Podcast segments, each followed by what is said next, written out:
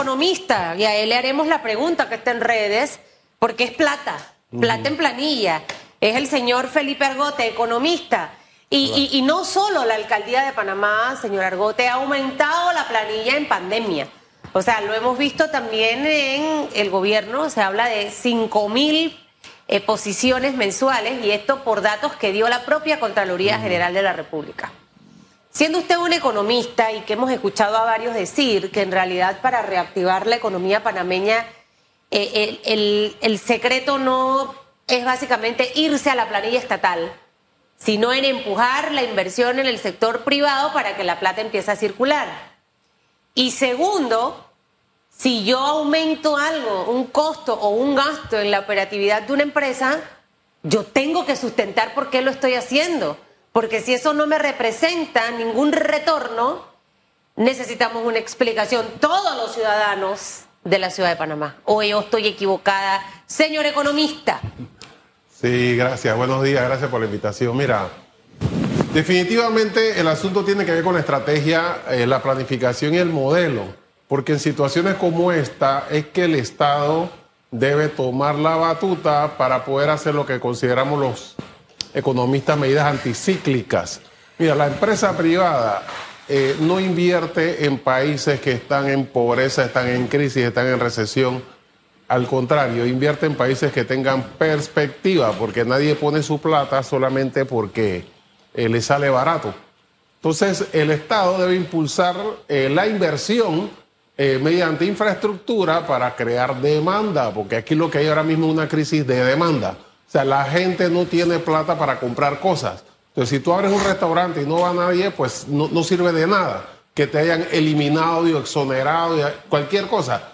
Tiene que haber demanda. ¿Y cómo se genera la demanda? Con empleo. Por eso el problema fundamental ahora mismo es empleo. El gobierno en este momento lo que hace es que abre un hueco, se está saliendo el agua y mete un dedo y mete el otro y mete el otro, pero ¿cuántos dedos le quedan? Son 20, y contando lo de los pies. Eh, hay un límite. Cuando empieza a seguir cayendo el chorro ya no hay por dónde más meter el dedo. Usted me acaba de recordar las caricaturas. Eso lo hacía el coyote una vez que se le estaba entrando agua a la barca, metía y terminó hundiéndose. Y eso me hace pensar o reflexionar en esto. ¿Hasta cuándo es sostenible una estrategia de este tipo? E igualmente teniendo del otro lado, eh, digamos, la estrategia de los subsidios. ¿Hasta cuándo es sostenible? Pero oh, es que es una ecuación simple que no tiene que hacer muchos estudios de economía. O sea, tú estás poniendo subsidios, pero a la vez estás exonerando. Esos subsidios lo estás pagando con deuda que se te va acumulando. Pero luego por la otra lado de la ecuación, que es el ingreso, estás exonerando supuestamente para motivar la inversión. Entonces, si el Estado pide prestado, regala dinero y no va a recuperar porque exonera, evidentemente aquí es, un- es una bomba de tiempo. O sea, No, llega al límite muy pronto y, y ¿qué hacemos entonces? Ahora, eso por parte del Estado o por parte de quienes administran el país. Ahora, nuestra mentalidad como ciudadanos. No voy a mencionar la provincia, ¿no? Pero hace unos días, cuando había una provincia que se le iban a destinar, eran 1.500 puestos de becas a 150 dólares cada beca para aprender oficios en un término de seis meses, creo que era, si la memoria no me es infiel. Y las personas que estaban ahí dijeron, no, no, no, yo quiero una beca digna. Fíjese usted, yo quiero una beca de 600 dólares y no queremos 1.500, queremos 3.000 becas. Yo me quedé, wow, 3.000 becas. Rapidito ese cálculo me dice que cada mes estábamos por arriba del millón de dólares en becas. Eso a mí me sorprendió. Entonces yo lo que me digo es, ¿en qué medida también los ciudadanos tenemos que cambiar esa mentalidad del subsidio, del yo solo trabajo si me nombran en el gobierno, en el aparato estatal?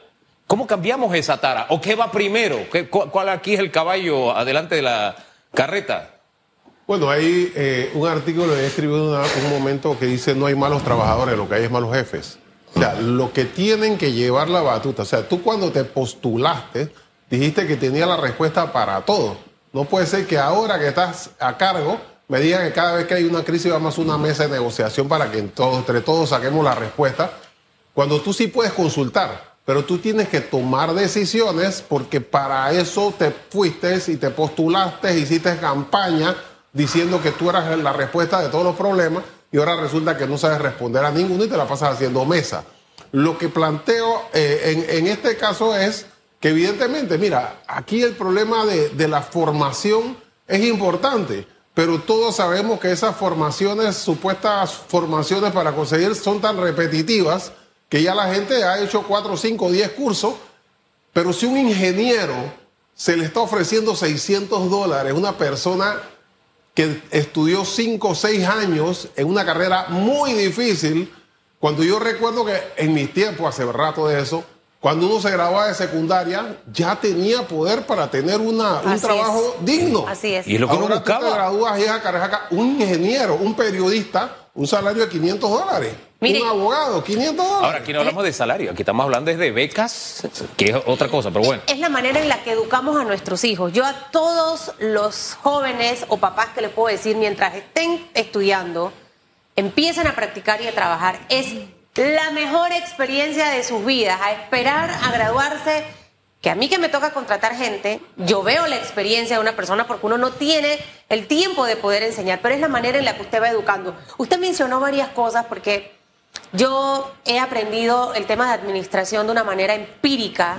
Creo que si voy a la universidad me voy a eximir, me van a pasar de año en año en año, porque me, me ha tocado aprender absolutamente de todo y entender un presupuesto con una tabla de Excel básica de gastos, costos y lo que hay obviamente de ganancia, ¿no?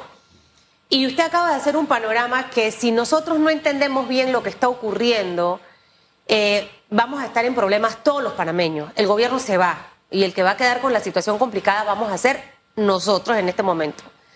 Pregunta número uno, ¿por qué no beneficia a la economía nombramientos en planilla estatal versus inye- inye- inyección económica al sector empresarial? Específicamente vamos a hablar de los pymes que tienen el 80% de la mano de obra más o menos en este país. Esa es la pregunta número uno, hacer esa comparación para que la gente nos entienda, porque siempre decimos e insistimos que es mejor utilizar los recursos para invertir en el sector privado, por llamarlo de alguna forma, que meterle a la planilla estatal.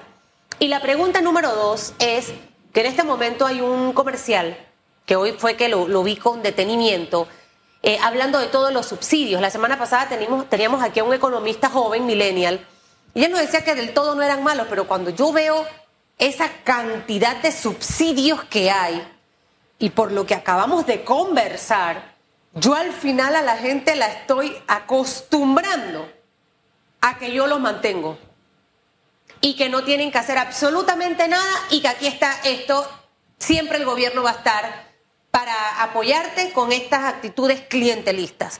Esas dos cositas, licenciado Argote.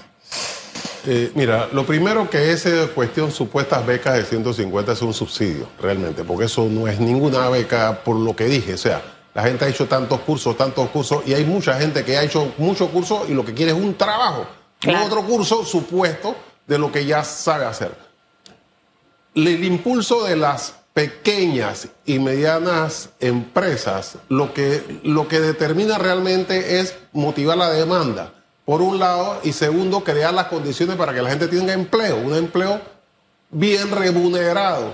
Y no es porque se quiere ser bueno con la gente, bien, no, es que si tú no tienes un empleo bien remunerado, no tienes demanda agregada. O ¿Y sea, cuál es la diferencia entre ambos? Meter 5 mil personas en el gobierno por mes versus hacer eso de inyección a, a la economía, pero por otra vía. Primero porque es un proceso productivo, pero más importante porque si le das 150 personas, 150 dólares a una persona supuesta beca, realmente lo que estás haciendo es sobrevivirse. Esa gente nada más se va a comprar la comida y va a hacer unos... Olvidémonos de la Pero beca. si tienes un trabajador formal, ese trabajador paga seguro social, tiene, monta carro, va al restaurante, compra ropa, creas economía del conjunto del país. Eso mismo no lo hace quien está nombrado en la planilla estatal. No, me quiero alejar un poco del tema de la beca de los 150 dólares y hablar específicamente de ese número tan alarmante. 5 mil plazas de trabajo, pero en el sector público. O sea, ¿cuál es la diferencia? Porque igual, ese que está en el sector público paga seguro social, igual sale a comprar. Pero ¿cuál es la diferencia que hay entre hacer inye- esa inyección, calculando que cada uno gane mil dólares, estaríamos hablando de 5 millones mensuales de gastos en, en la planilla estatal. versus hacerlo a la economía. ¿Cuál Ah, ahí es la diferencia para tratar de entender? Esto es, mira, esto es muy sencillo, es más sencillo de lo que parece. Lo que pasa es que la riqueza se crea, cuando se habla de Producto Interno Bruto o de riqueza que se crea, en términos muy generales, es utilidad y salario, porque todo lo demás se va sumando a lo que es gasto. Si tú solamente das salario, eso es todo lo que sube en la economía, pero si además lo haces mediante deuda, es plata que debes. Pero si ese mismo, ese mismo ingreso genera riqueza y te da una utilidad, primero genera más riqueza al país por el, el lado de la utilidad del empresario, más el salario del empleado. Es decir, que la plata en el Estado, yo, yo lo voy traduciendo, no, no produce. Tú no, ves un retorno No, en, en esa... o en sea, esa- sí tiene- lo único que tiene es el salario. O sea, Claro. porque el salario es, es, es agregar. Y cuando tú haces la ecuación, los gastos del gobierno aparece en positivo. Pero eso es a cambio de deuda. Lo cual significa que en el corto plazo eso lo vas a tener que restar de la riqueza del gasto del Estado. Lo cual dice que es una mala decisión entonces. Es una mala decisión porque no crea riqueza a una persona. O sea, se necesita el funcionario para que se mueva, pero si tienes tres funcionarios, eh, como dice la administración, eh, si tú pones a tres personas a hacer el mismo trabajo, se estira y lo hacen entre los tres. Pero si tú pones a cinco, lo hacen entre los cinco. Porque esa es la Necesitamos- tendencia. Sencillo, necesitamos un Estado que facilite la inversión privada para que genere riqueza, genere empleo, genere riqueza. Y en momentos de crisis que invierta en, que invierta en infraestructura, que invierta, no que gaste. Porque si hace, mira, si hace el tren, digamos, lo que está haciendo ahora mismo, el- a, Chorrera, esa gente que sale a las 4 de la mañana, saldría a las 6 de la mañana, deja su, a las 7, deja su chiquillo en la escuela, regresa a las 6, lo cual hace que se ahorre un poco de plata que va a utilizar allá agrandando su casa y su hijo probablemente no esté en la pandilla porque lo puede vigilar. O sea, esa inversión es positiva para, para el crecimiento de la economía y genera mejor distribución de la riqueza porque mejora la calidad de vida de la gente. Ahora, de pronto, si estuviéramos haciendo las cosas en simultáneo, es decir, sí, me estoy endeudando para generar empleo, para todos estos subsidios, etcétera, pero de paso estoy creando las condiciones para la inversión, creo que estaríamos atendiendo una necesidad del momento, pero también estamos viendo el momento y el futuro si, si jugamos ese otro papel. ¿Eso se está haciendo? Yo creo que si se hubiera dedicado esa plata a la inversión no necesitarías dar tanto subsidio. Así ¿Por es. qué? Porque Sí, esa es gente cierto. Son que es muy práctica dice yo voy a trabajar en el gobierno porque ahí es donde hay, Eh, no eh, porque yo sea vago. ni siquiera van a trabajar a Estaría veces. trabajando en la empresa privada y tendría menos presión de su copartidario exigiendo el Eh, trabajo. eh, es cierto, pero siendo práctico, lo que le trato de decir es que si estás haciendo lo uno, la pregunta es, ¿estás haciendo lo otro también o solamente nos va a llevar esto a algún futuro, alguna solución en el futuro? Usted que es el especialista. Yo creo que no, aunque ahora se están haciendo algunas inversiones, ya veo que los pilotes que se están haciendo de- de- del tren, del, del metro a Chorrera, eh, es fabuloso. Además, mira, la gente, mucho de la economía tiene que ver con la psicología de la gente. Así es. La gente eh, ve el tranque ahora y dice, ah, van a hacer el metro, por fin. Ahora sí, esto va para, para adelante. Voy a- voy a- hay voy a invertir. Voy a poner la fonda. Así mismo es la esto. inflación. Mira, ahora suben los precios y no porque el Estado le dé la plata no van a subir. Porque los precios, si, si tú tienes una fábrica de queso y te dicen que probablemente suba la leche, Claro. tú subes el precio del queso aunque la leche no suba. Que sí va a subir. ¿Por qué? Porque es la psicología de la gente. Creo que aquí hay un mensaje alto y claro, y, mira, a mí me gusta que la gente entienda en, en términos sencillos estos temas económicos que la gente no comprende, para que usted vea por qué no es bueno que siga aumentando la planilla estatal y por qué es importante generar la inversión. Ahora, en medio de todo esto, eh, nosotros vimos una presentación del avance del tema de, por ejemplo, del metro, y que es bueno y que se iba a contratar mensualmente una cantidad de personas a trabajar. Hoy nuevamente subió la gasolina. ¿Ok?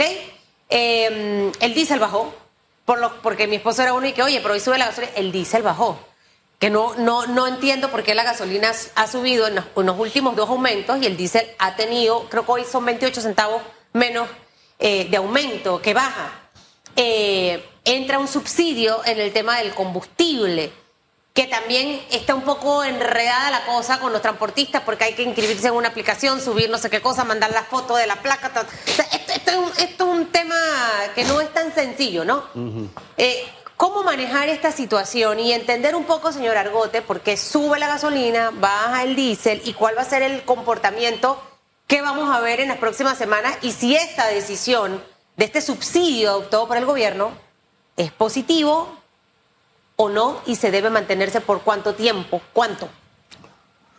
Mira, es lo mismo, o sea, es lo mismo que los subsidios, o sea, eso no funciona si no es, el Estado debe tener una política para garantizar que la gente crea que efectivamente va a haber un control de los precios. Si el Estado simplemente lo, lo único que hace es tratar de apagar fuego, o sea, de resolver el problema de aquellos que tienen más músculo para enfrentarlo, lo que le pueden cerrar la calle, entonces lo único que resuelve es el problema temporalmente. Porque al final, si a la gente le sube el arroz, le sube el tomate, le sube la lechuga, eh, aunque no le suba el pasaje, igual le cambia, le reduce eh, eh, digamos, la capacidad de compra y su calidad de vida. Entonces, el Estado lo que hace es tomar una decisión de conjunto que dé la clara impresión que está controlando la inflación y para eso tenía que haber hecho primero eliminar el impuesto, que son 60 centavos, si hubiera, son 75 millones en tres meses. Tú eliminas el impuesto de 60 centavos y a pesar de que no es lo mismo para los transportistas, el conjunto de la población ve que el Estado está respondiendo ante una situación y crea la esperanza de que si sigue subiendo el Estado va a seguir estableciendo mecanismos para que no le suba más.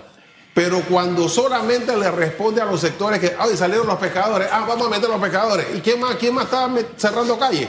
O sea, ah, bueno, esa es la tendencia. Yo lo que voy a hacer es cerrar calle, porque O sea- eso es lo, que, lo, lo único que queda respuesta. Pésima decisión. ¿Tenemos entonces un gobierno reactivo en vez de un gobierno proactivo? Porque insiste en no querer hacer un plan, o sea, una estrategia. Hemos insistido tantas veces en eso que al final se abrió el Instituto de Planificación. Se puso ahí un excelente economista que lo conozco personalmente, fue profesor mío de la universidad. ¿Quién? Eh, eh, Guillermo, Gu- Guillermo Salazar. Salazar. Fue profesor mío, se ve más joven que yo, pero es más Sí, unos porque días lo entrevisté. Estaba más es- joven que cuando lo recordaba la última Exacto. vez. Bueno, Sí, ¿y, mucho dónde más está, joven. ¿y dónde lo vi la última vez entrevistándolo? Ah. Respondiendo en, en el grupo del asunto de Colón. Oye, ¿qué haces si tú no estás para pagar fuego? Tú estás para sentarte en un escritorio a ver la estrategia a largo plazo. Entonces es evidente que no hay ningún interés en hacer un- una estrategia. Hombre, este, estos son temas para seguir conversando. Hemos estado insistiendo como la gota porque al final este es el país de todos. Y de alguna forma es una manera de colaborar con quienes administran temporalmente el país, porque a la postre el país no se vive, no, no, no, no solamente se convive o no se logra la paz social apagando fuegos. No, hay que mirar todo el panorama, las acciones en conjunto e integrales. Hacia allá queremos apuntar.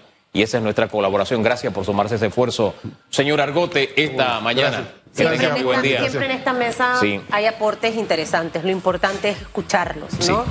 Eh, yo digo que es como, como asesoramiento gratuito, eh, una consultoría gratuita, de esas que, que hay 230 millones de dólares, creo que es en consultoría, bueno, no- en radiografía. Yo espero que compren mi libro de esto para poder retribuir a Oye, es el que ya, ya quedé en fila, es el, ya me faltan dos para llegar al suyo, a propósito. Sí, me faltan dos Tengo ocho publicaciones, todas están en Amazon, así que pueden comprarlo en Amazon, en Kindle o en papel, se lo mandan y se lo traen en su casa. Bueno, Mire. gracias, señor Argote.